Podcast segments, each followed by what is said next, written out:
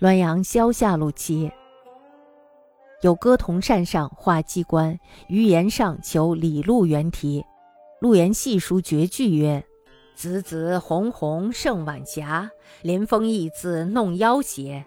王教蝴蝶飞千遍，此种原来不是花。”皆叹其韵意双关之巧。陆元赴任湖南后，有伏击者，或以机关请题，即大书此诗。于亥曰：“此非李路元作也。”即忽不动，伏击者狼狈去。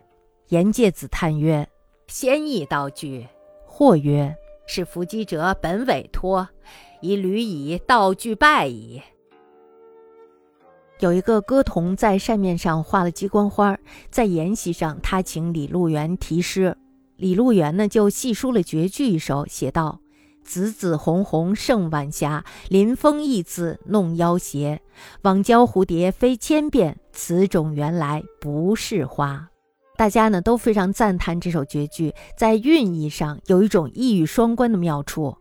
那么李路元呢，在赴任湖南以后，我就遇到了一个伏击者。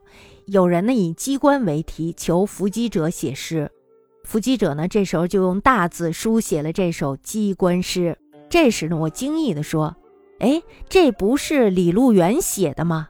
鸡忽然不动，伏击者呢狼狈而逃。颜介子呢这时候就感叹说了：“说原来鸡仙也盗用他人的诗句呀。”那么有人就说了：“说这个伏击者呀，本来就是一个假托的，经常因为剽窃句子而败露。”